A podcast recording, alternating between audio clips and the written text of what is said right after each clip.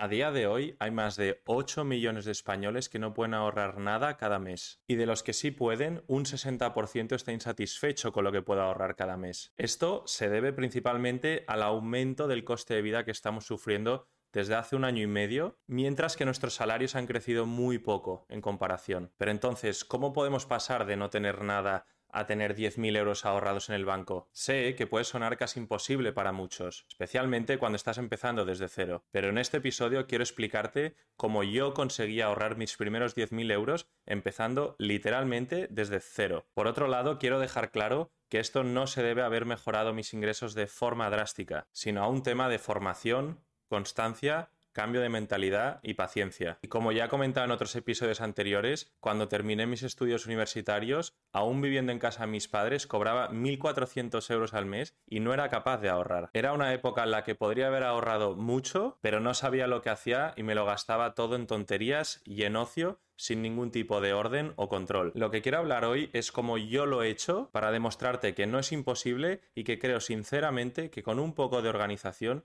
está al alcance de la mayoría de personas. Lógicamente para algunos será más fácil que para otros, pero creo que es posible para todos. Bienvenidos a la comunidad de Educación Financiera, un lugar donde expertos comparten su experiencia y conocimiento para que todos podamos aprender y mejorar la gestión de nuestras finanzas y conseguir una mayor libertad financiera. Si quieres formar parte de esta comunidad, suscríbete y ayúdanos a darle difusión. Empezamos.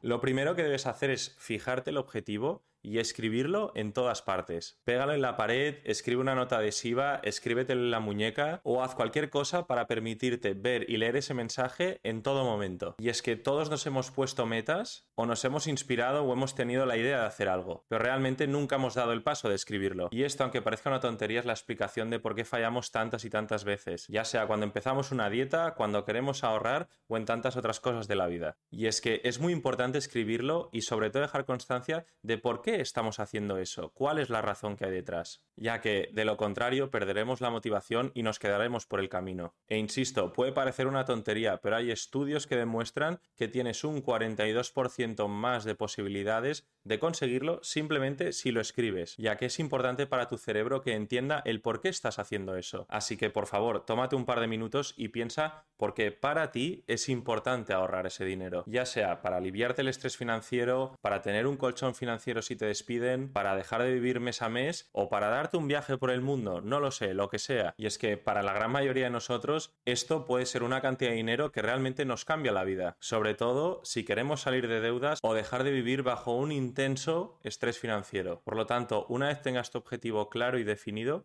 Escríbelo y ponlo por todos los lugares de tu casa donde puedas, para que así te acuerdes de ellos todos los días. Así, sea cual sea tu objetivo, esto hará que tus probabilidades de conseguirlo sea por lo menos un 42% más y te ayudará a mantenerte motivado todo el tiempo y a tener claro en tu cabeza de forma casi obsesiva el por qué quieres ahorrar ese dinero. El segundo punto es que te recomiendo ver, leer, escuchar contenido de este tipo, que por cierto recuerda suscribirte si aún no lo has hecho y que te sirva tanto a nivel formativo como a nivel inspirador. Yo, por ejemplo, con respecto a la lectura, nunca había sido un gran lector hasta que me di cuenta que había muchísimo contenido de educación financiera al que podía acceder a todo ese conocimiento del autor por tan solo unos euros. Y por eso, bajo mi punto de vista, los libros realmente son una verdadera ganga para lo que valen. Por otro lado, el tercer punto, Pon tu dinero en algún sitio donde no puedas llegar a él. De esta forma, antes de pensar de dónde viene nuestro dinero, tenemos que tener claro a dónde va a ir a parar ese dinero cuando lo tenemos. Y es que de esta forma evitaremos realmente cometer errores. Yo personalmente recomendaría uno de estos dos sitios. El primero es abrirte una cuenta de ahorro y ir ahí ingresando un poco todos los meses. A día de hoy, las cuentas de ahorro dan en torno a un 1, un 2 o incluso un 3% de retorno anual. Sé que no es mucho, pero por lo menos es algo para tener tu dinero ahí sentado. Es que además hoy en día hay muchísimas alternativas, especialmente con los neobancos que lanzan constantemente promociones y ofertas para captar nuevos clientes. Y yo personalmente es ahí donde guardo mi dinero, mi fondo de emergencia, para garantizar que está fuera del camino, fuera de mi vista y que no puedo llegar a él. Y por lo tanto, para mí eso es dinero que literalmente no existe. Y para mí aquí el truco es lo que hago yo, que es cada mes parte de mi salario va directamente a esa cuenta de ahorros. Y la segunda opción, si eres una persona con un poco más de tolerancia al riesgo, te recomendaría que invirtieras en el mercado de valores. Pero ojo, solamente debes invertir dinero que no vayas a necesitar. Y además, si decides hacer esto con ese dinero, yo te recomendaría que evitases a toda costa comprar acciones individuales, ya que la mayoría de personas que escogen acciones individuales, incluidos los profesionales, tienen un rendimiento inferior al total del mercado. Y es por eso que es mejor invertir en la totalidad del mercado, ya sea a través de un fondo indexado o una ETF que te permita comprar la totalidad del mercado y que si tienes dudas de saber lo que es, lo hemos tratado en un episodio anterior. Históricamente, el mercado durante los últimos 100 años ha generado un retorno de entre un 7 y un 10%, aunque como en toda inversión, los resultados pasados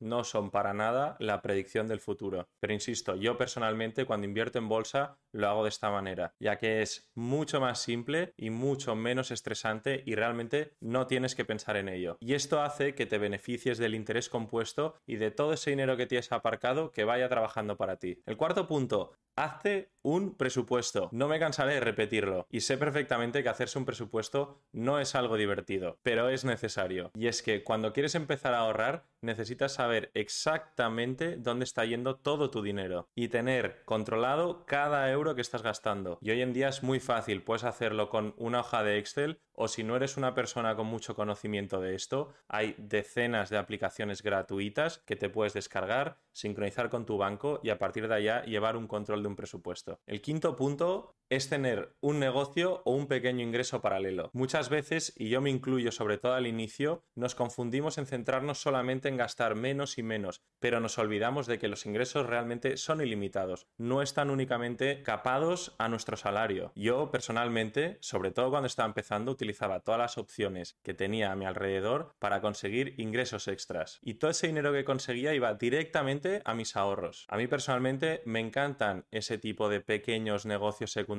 y creo que sin duda son una de las mejores formas para ganar ese ingreso extra y que te ayuden a dar ese empujón al ahorro. Algunos de mis favoritos, por ejemplo, son vender cosas de segunda mano en Wallapop, ya que creo realmente que con un poquito de dedicación e investigación es algo muy fácil de hacer al alcance de todo el mundo. Y yo lo he hecho vendiendo tanto cosas que tienes por casa que no utilizas, como buscando cosas que creo que están infravaloradas para luego poderlas revender. Y bajo mi punto de vista, si te gusta ese tipo de tejemanejes, es algo muy fácil y para mí divertido de hacer. Otro que hago con frecuencia también es el alquilar mi coche a particulares y aquí, sobre todo en el último año, me he llevado una gran sorpresa viendo la cantidad de dinero que te puedes llevar haciendo que tu coche que está parado genere ingresos por ti también. Y aquí, sinceramente, cualquier cosa que se te venga a la mente que te ayude a tener un pequeño ingreso, un pequeño negocio paralelo, por favor, adelante con ello. El sexto punto es que en caso de duda siempre toma la decisión más frugal. ¿Y qué quiere decir esto? Bueno, si estás viendo el canal desde hace un tiempo, probablemente no será sorpresa ver que lo que realmente cambió mi vida fue adoptar un estilo de vida más frugal, que básicamente consiste en que solamente gasto dinero en aquellas cosas que realmente me hacen feliz a mí y no lo que la sociedad me dice que me va a hacer feliz. Aquí te recomendaría que te hicieras un análisis personal de cuáles son tus gustos y qué es lo que realmente te hace feliz a ti. Y así puedes ponerte como objetivo solamente gastar en esas cosas. Por ejemplo, a mí no me interesa en absoluto la ropa y gasto muy poco en ella. Las piezas de ropa me duran muchos años. Y es que para mí ser frugal y ahorrar más dinero es más importante que centrarte en ganar más dinero, ya que va mucho más allá y se centra en tu estilo de vida. Aunque ganar dinero es importante, a veces nos olvidamos que un aumento en tu salario hará también que gastes más en impuestos, por lo que todo que suba tu salario no se verá realmente reflejado en tu cuenta. Sin embargo, cada euro que no gastes y ahorres sí que estará 100% impactando tu cuenta. Y por último, ¿cómo podemos desglosar ese importe de los 10.000 euros? Pongamos en dos años, que lo quieres ahorrar en dos años. Lo desglosamos y nos da que tenemos que ahorrar cada mes 416 euros, que sé que todavía suena mucho, pero vamos a desglosarlo un poquito más. Estos son realmente 14 euros al día. ¿Y de dónde podemos sacar este dinero? Pues aquí van algunas pequeñas ideas. Hacerte el café en tu casa en lugar de en el bar de abajo, pues te ahorras 2 euros al día. Dejar de ir de compras y comprarte ropa que no necesitas, pues ahí tienes 100 euros al mes o lo que es lo mismo, 3 euros al día. Llevarte tu comida y tu agua al trabajo en lugar de salir a comer fuera. Cada día mínimo 10 euros. O puedes, por ejemplo, cancelar una suscripción de algo que no utilizas. Son 10, 12 euros, unos 50 céntimos al día. Otra idea, salir a cenar cuatro veces al mes, más o menos 100 euros. Ahí tienes otros 3 euros al día. O puedes darte baja de ese gimnasio al que nunca vas, que te cuesta 50 euros cada mes. Ahí tienes casi 2 euros al día. ¿Y esto por qué lo digo? Porque como ves, hay muchos pequeños gastos a los que fácilmente nos acostumbramos y si no llevamos un control, los vamos pagando y nos impiden poder llegar a ahorrar ese importe. Pero como ves, ahorrar 14 euros al día es algo totalmente posible, siempre y cuando tengas una conciencia de por qué quieres ahorrar y tengas un poco de orden. Y si a eso además le sumas aumentar tus ingresos, como hemos comentado antes, podrás ahorrar esos 10.000 euros muchísimo más rápido. Yo te animo realmente a que empieces este camino porque cuando llegas a ahorrar tus primeros 10.000 euros y miras para atrás y miras de dónde empezaste y te das cuenta que has conseguido eso solamente cambiando cuatro o cinco cosas en tu día a día, eso te va a permitir ponerte metas muchísimo más grandes y sobre todo empezar a soñar para cambiar realmente por completo tu vida. Nada más por el episodio de hoy, recuerda que si te ha gustado, dale like que me ayudas mucho, suscríbete y nos vemos en el próximo episodio. Las ideas, conceptos y opiniones compartidas no representan asesoramiento financiero alguno. En caso de necesitarlo, se debe acudir siempre a un profesional certificado.